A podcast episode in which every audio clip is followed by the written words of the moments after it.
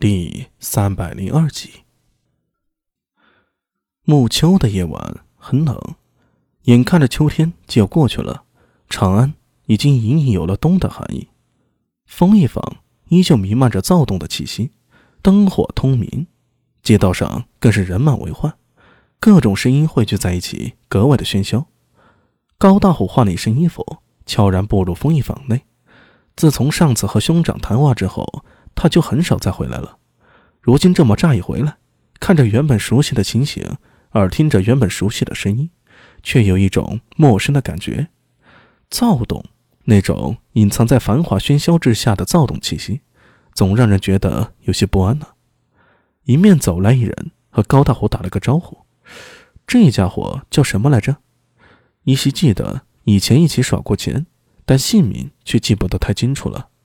高大虎。你和那人招呼了一声，便错身而过。这就是风一坊的日常，大家看似熟悉，实则却很陌生。以前的风一坊不是这个样子。高大虎轻轻吐了一口浊气，摇摇头，大步流星地往前面走。高大龙在风一坊的产业很多，但最重要的还是坐落于南阙的一家酒肆，也是高大龙起家的根基。想当初，他千般算计，把酒肆占为己有。而后才有后来的产业。酒肆很小，位置也很偏僻，来这里的客人不多，但胜过于安静。反正丰益坊那些个亡命之徒，大都不敢在这里闹事儿。小桑，酒肆里零零散散的只有几个酒客，正中间有一个烤炉，烤炉上挂着一条牛后腿，在炭火的炙烤下，色泽金黄，滋滋冒油。烤炉前站立了一个青年。大冷天的，只穿了一件半臂，他手持一口尖刀，刷刷的片下一盘烤肉。听到高大虎的声音啊，他回头看了一眼，青年大约在二十四五的模样，有着非常明显的西域人特征。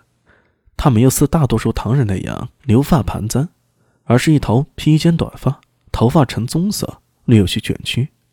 看到高大虎，青年笑了：“哎，二哥，稍等。”他先把烤肉送给了酒客，然后才来到高大虎面前。二哥，老规矩啊。嗯，高大虎轻声道：“我找大兄有事，看他现在可有空闲。”呃，这个我也不太清楚，要不你先走，我去找人过去问问。如果大兄有空的话，肯定会过来。哦，我有事与他商议，就在这里等他。好。高大虎径自进到内屋，在桌子旁坐下。不一会儿的功夫，青年端着一盘烤肉过来了，笑嘻嘻的放在了高大虎面前的桌子上。二哥，大雄不是说不让你来了吗？啊，我有要紧的事情。什么事情啊？不能晚一点我再去找你再说。不行。高大虎夹起一块烤肉，然后起身从旁边的架子上拿了一坛酒过来。最近这边情况如何？有点乱呀。哦，不是大兄这边乱，是上边。你是说霸府？啊。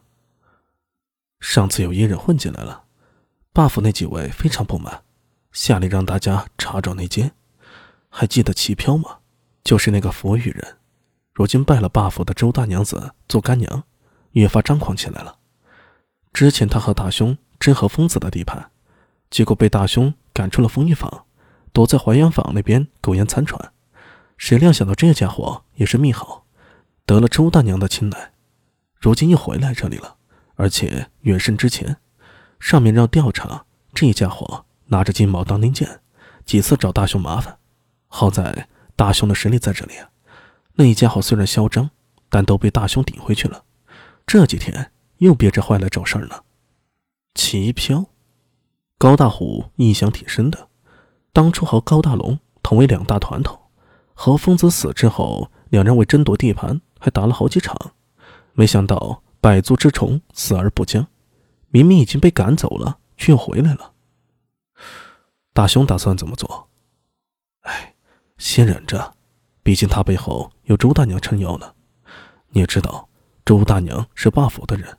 而且有艺术，大雄也不好和他硬来，只能暂时忍让。贼你妈呀！我去弄死他！